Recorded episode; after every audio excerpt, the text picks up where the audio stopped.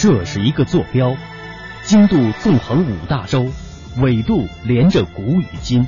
这是一颗水珠，迎着阳光折射不同的语言与文明。打开沟通与对话的大门，感受智慧的神奇与伟大。文化之旅，文化之旅。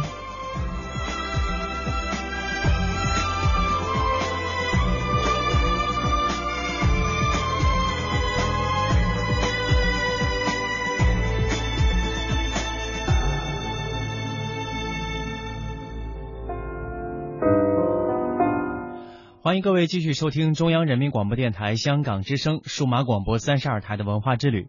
接下来的时间，继续为各位播出系列专题节目《历史传奇》，搜索古今中外文化经典，探寻大千世界奇闻渊源。这里有你所不知的文化背景，这里有你想感知的奇葩文化。奇葩文化之旅，文化文化故事会。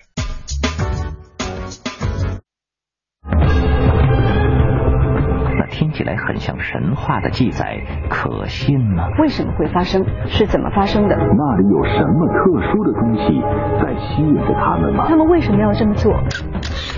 以记者的身份探索历史的真相，以编辑的思想整合万千线索，以主持的态度向你倾诉你所不知道的万千世界。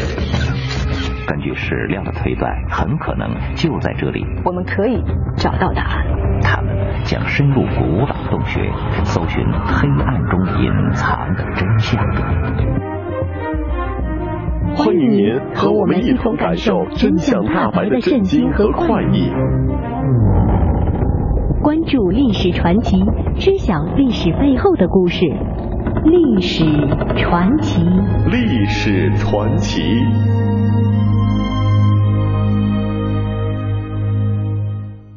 欢迎打开今天的历史传奇。大家好，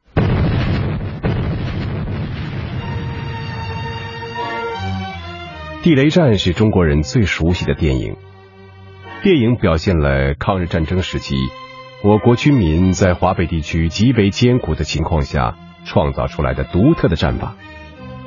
地雷战打得鬼子闻风丧胆，在地雷战当中，人民抗日武装发展壮大起来。鲜为人知的是，华北地雷战当中有一批科学技术人员，这些科技人员为地雷战付出了极大的心血，甚至是生命。他们的事迹与前方战士一样可歌可泣。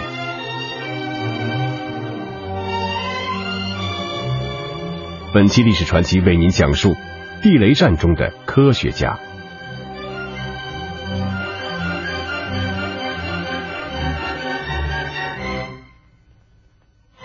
冀中抗日根据地地处大平原，没有山脉、湖泊，被日军重点驻兵的三条重要铁路包围着，又靠近日寇统治中心北平、天津、保定、石家庄，成为开展游击战最为艰难的地区。一九三八年春天，抗日战争正处于艰难时期，八路军急需枪支弹药，在这种条件下，抗日军民。被逼出了地雷战这个适合冀中平原的战法，可是问题随之而来啊！一没有人会造地雷，二缺少造地雷的器材和原料。这个时候，冀中军分区司令员吕正操想到了科学家，他找来了冀中军区二分区参谋长张真。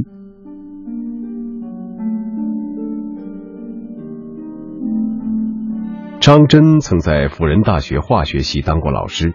他认识不少北平、天津的爱国技术专家。张真接受军区司令员吕正操的命令，秘密潜回北平，找到他的辅仁大学同学孙鲁，动员他和自己一起寻找动员科学家到抗日根据地工作。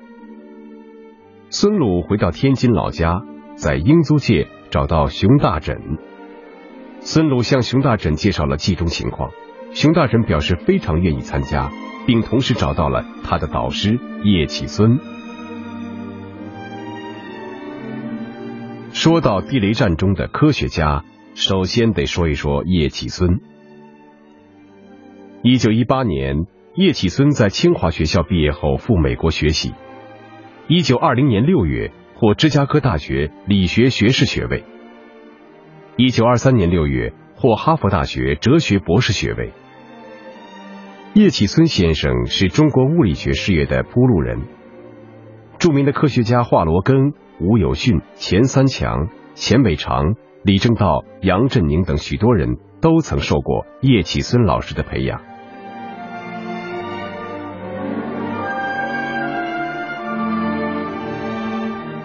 一九二九年，清华大学理学院成立，叶启孙担任院长。抗日战争期间，叶启孙任教于西南联合大学。抗日战争胜利之后，继续担任清华大学理学院院长。吕正操司令员派张真到北平的时候，叶启孙先生正在天津养病。熊大枕是叶启孙最看好的门生，也是他的助教。这时，叶启孙正准备让熊大枕去德国深造，熊大枕也正准备完婚之后远行欧洲。熊大人听说八路军准备开展地雷战的事情，兴奋异常，觉得这是科学工作者为抗日战争直接出力的好机会。他决心放弃出国机会，推迟婚期，到冀中抗日炮火中去。熊大枕虽然决心已定，但是还得听老师的意见。他向叶启孙老师讲出冀中根据地要开展地雷战，急需科技工作者，但没有说出自己的决心。叶启孙老师听说抗日需要制造地雷的专家，又从学生的话语中听出熊大枕的想法，便毫不犹豫地说：“国难当头，国事为重，我支持你到战斗前线去。”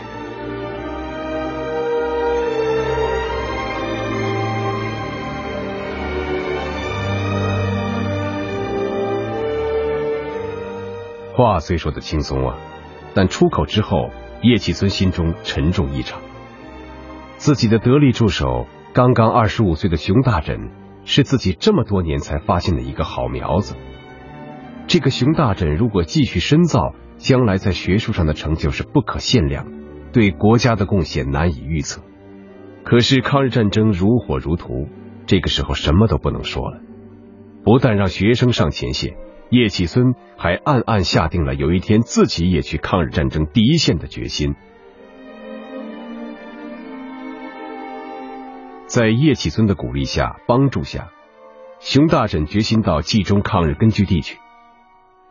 熊大枕的行动带动了一大批北平爱国热血青年学子，好多人跟熊大枕一起去了抗日战争最艰苦的冀中根据地。这些人包括清华大学化学系学生汪德熙、化学系研究生林峰、机械系实验员胡达佛、物理系实验员。严玉昌，物理系学生葛廷穗，物理系职员何国华，生物系实验员张瑞清，地学系学生李广信，经济系学生祝义德，以及燕京大学物理系学生张芳，毕业生李猛和北平大学电机系毕业生刘维。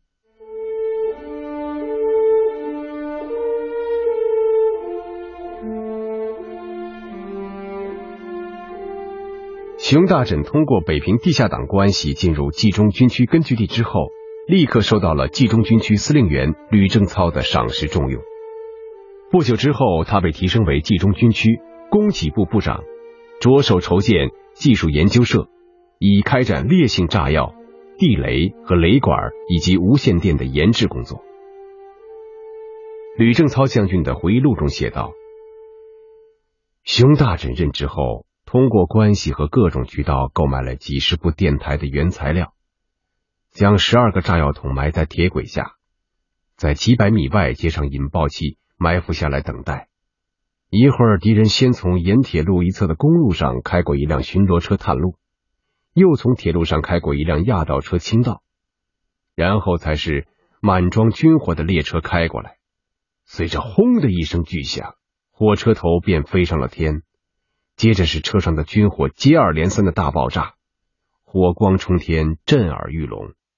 这次行动之后，他们又多次出动炸火车、炸桥梁、炸碉堡、炸得敌人惊恐不安，交通线经常遭到破坏。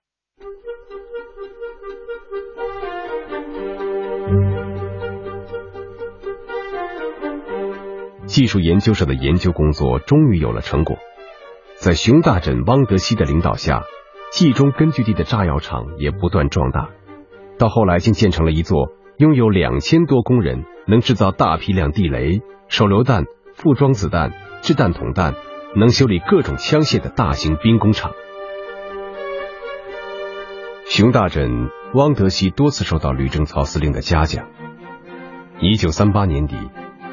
在唐县北大碑村，聂荣臻司令员接见了熊大枕，对技研社和炸药厂大加赞赏，并嘱咐要尽力的扩大规模，争取更多的知识分子到根据地参加工作。美国派观察组到冀中考察，看到熊大枕后惊叹的说：“你们真有本事啊，和美国的火箭一样啊！”吕正操回忆说。美国观察组在外国报纸上发表文章，说他们美国的技术在中国的晋察冀都有了。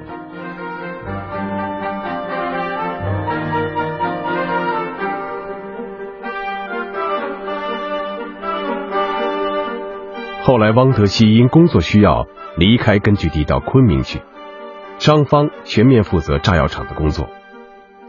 张芳把研制炸药的经验写成书面材料，散发到各个抗日根据地。朱德总司令所在的晋冀鲁豫根据地也办起了子弹厂，但由于造出来的火药不好用，子弹厂生产不出子弹。朱总司令亲自下令，请张方到晋冀鲁豫根据地传授技术。张方到后一个月，子弹就可以源源不断的供应了。张方原本只懂物理实验方法，对化学是个门外汉，全靠汪德信临走时留下的一大本英文版的火药学，自学成了火药专家。在一次试验当中，张芳右手的三个指头都被炸断了。当时根据地生活艰苦，普通战士每月一元津贴，朱总最高也只是每月五元，而张芳每月十二元。朱老总说，张芳为了炸药残疾了，得特殊照顾。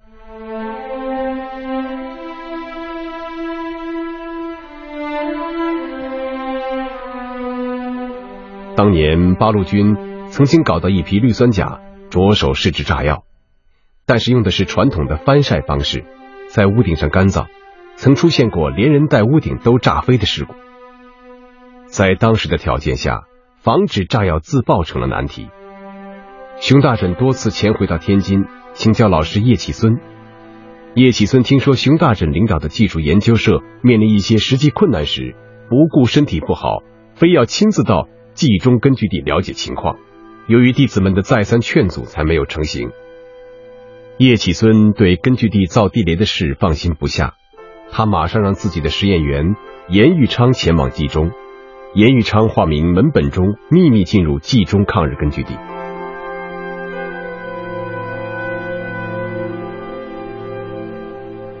门本忠本是清华大学的一个勤杂工，叶启孙见他对科学有特殊兴趣，又聪明能干。破格提他为实验员，做自己的助手。由于多年的教学实验，门本中对炸药有丰富的知识。他一到根据地就解决了炸药自爆的问题，还设计出根据地特定条件下可以生产的电雷管电路。这时制造地雷所需的紧缺军用物资，也通过叶启孙先生和他的学生们从北平、天津冲破日军封锁线，源源不断运来，为当地抗日事业。解了燃眉之急。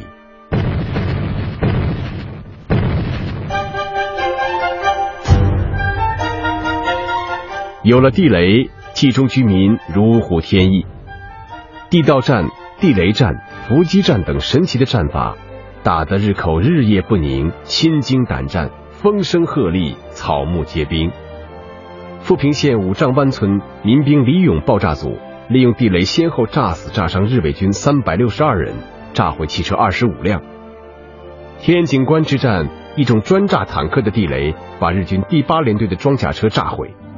日本报纸报道了八路军有反坦克地雷，从此便不敢大摇大摆的进入冀中了。日军的华北驻屯军速政作战指要当中用了相当的篇幅指导日军应付地雷战。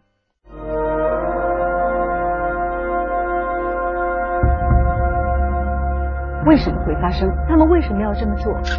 以记者的身份探索历史的真相。那听起来很像神话的记载，可信吗？以编辑的思想整合万千线索，记录着历史，见证着时代的发展，我们可以找到答案。以主持的态度向你倾诉你所不知道的万千世界。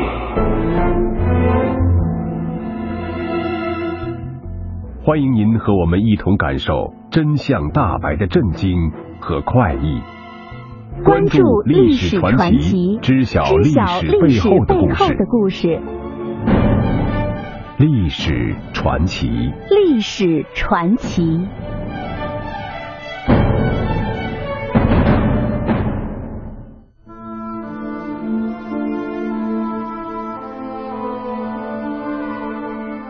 就在冀中地雷战开展的有声有色时，大祸降临到科学家们的头上。一九三九年春天，各个根据地都成立了锄奸部，发起了一个旨在清洗汉奸特务的锄奸运动。冀中军区也成立了锄奸部，锄奸部不能不干活，不能没成绩，于是就瞄准了知识分子成堆的供给部。冀研社是重点，熊大枕是头子。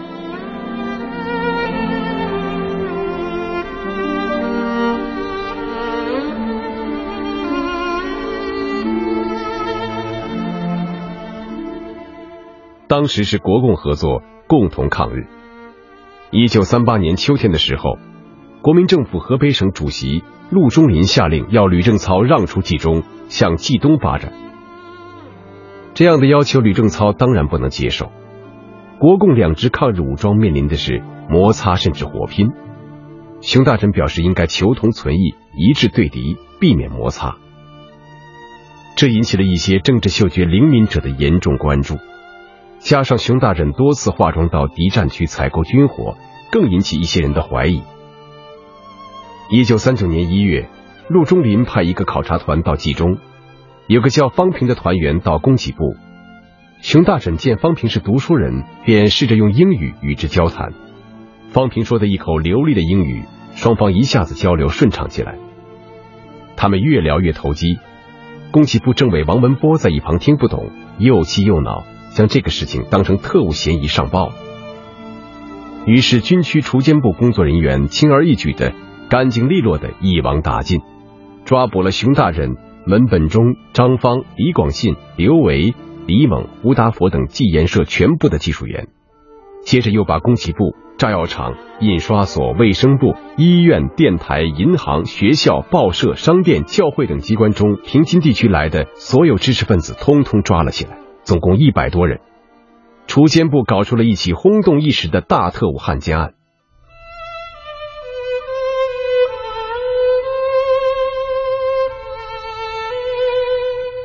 这些所谓的大特务汉奸，是二分区参谋长张真从城里弄来的。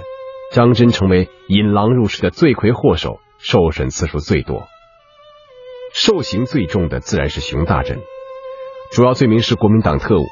主要罪证则是一封密信，密信是从天津送到冀中军区供给部的一批伪装成肥皂的 TNT 炸药夹带的，内容是：你派来的人我们已经见了，你们需要的东西已送了几批，急需的物资最好在秋收之前由河运较方便。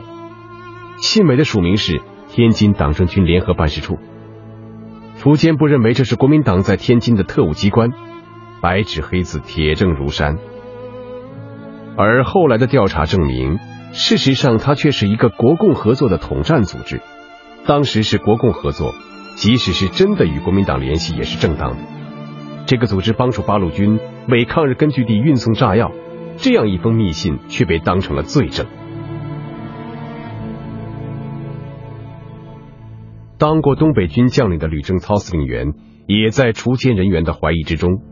司令员明知被抓的是一群满腔热血。舍身为国的爱国者却无力营救。冀中抗日根据地一下子抓了这么多知识分子，远在延安的党中央震惊了。党中央派彭真和许建国等人到冀中复审。复审最后的结论是：逼供不足为凭，除奸扩大化应予纠正。除熊大人尚需进一步审查之外，其余人员全部释放。一九三九年夏天，日军对冀中根据地发起了更为疯狂的大扫荡，军区主力转移。审讯时被拷打受伤的熊大枕无法跟上队伍。锄奸部一名负责押解犯人的战士喝道：“快走，磨蹭什么？想逃跑啊？”自尊自爱的熊大枕说：“别那么凶好不好？”锄奸部的战士说：“哼，对你这种汉奸特务还用得着客气？”熊大枕说：“我是冀中军区供给部部长，你手里的枪和子弹就是我造的，我怎么是汉奸特务？”两个人吵了起来。战士说：“哼，就是汉奸特务，走，再不走毙了你！”一生坚持真理的熊大人不肯，他就站住了。那个战士真的拉开枪栓，推上子弹，枪口黑洞洞的对上了供给部部长熊大人的脑袋，勾上了扳机。就在这一刹那，熊大人说话了。他说：“听着，造一粒子弹不容易，留着打鬼子吧。你要真的想弄死我，就用石头。”这个人真的放下了手枪，真的举起了石头。年仅二十六岁的清华才子熊大人，造出无数让鬼子闻风丧胆的地雷的熊大人，死在了石头之下。最有价值的脑袋也没有硬过石头。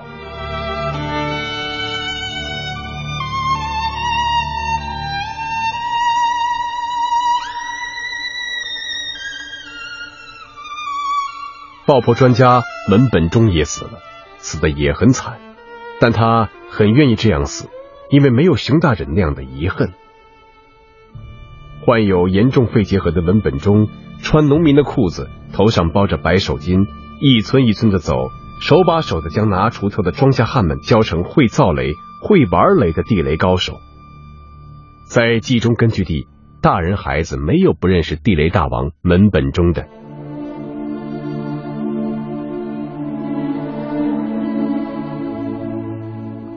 一九四二年五月八日，河北省安平县武莫村突然被鬼子包围，鬼子将全村老百姓用刺刀圈在一起，逼问谁是八路军，谁是造地雷的门本忠。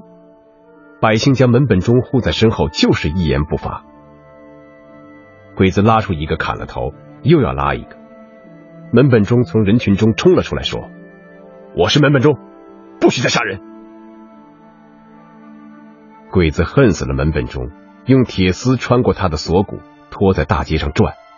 科学家门本中高喊口号，痛骂不绝。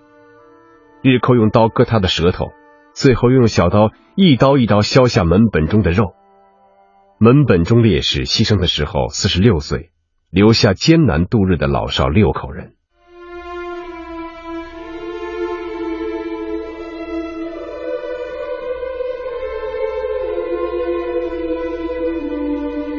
在今年抗日战争胜利的时候，我们也应该给这些为民族解放战斗牺牲的科技工作者献上鲜花。讲述地雷战的故事时，也应该讲一讲这些已经被遗忘的不拿枪的战士。抗日战争期间，清华才子熊大枕、爆破专家门本忠把生命留在了晋冀鲁豫根据地。但是，几十年后，余下的学生和科学家们。成为祖国科学事业的栋梁，为中华人民共和国造出了原子弹、氢弹和人造卫星。